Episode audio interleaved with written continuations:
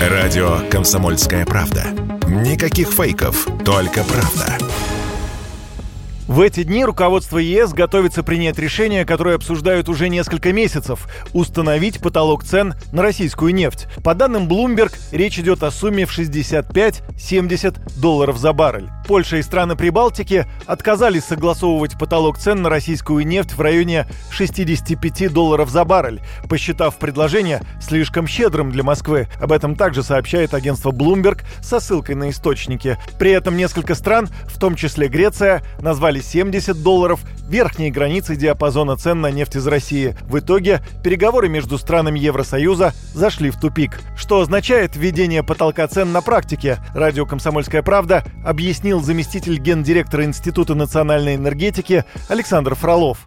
Это система, которая должна обойти ряд негативных последствий, которые Штаты и Европа увидели летом от введенных весной эмбарго на российскую нефть и российские нефтепродукты. Притом эмбарго для Европы еще не действует, оно начнет действовать только 5 декабря, но негативные последствия уже понятны и прогнозируемы. Так, в частности, они-то ожидали, что у нас будет и дальше падать добыча, а параллельно с этим наши э, ближневосточные партнеры начнут эти объемы российские замещать.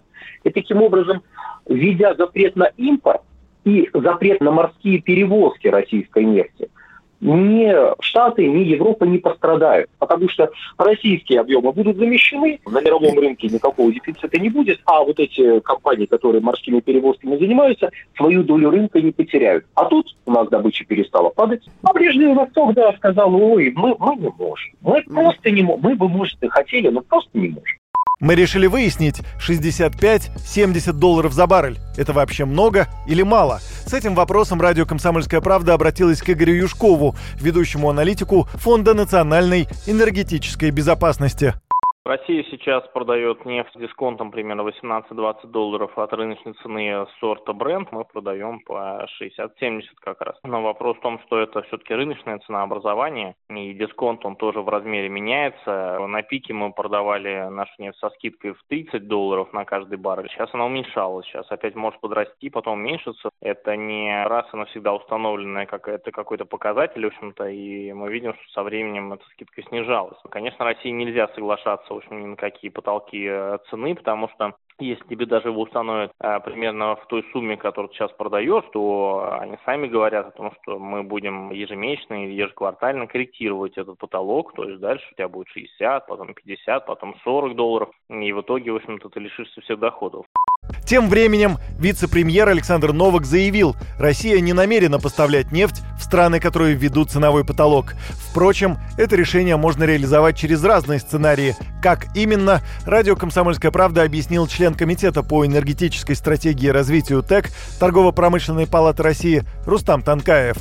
Первый сценарий, поскольку наверняка совершенно будут оставлены лазейки для работы России на рынке э, большой семерки, пользоваться этими лазейками и продолжать поставки.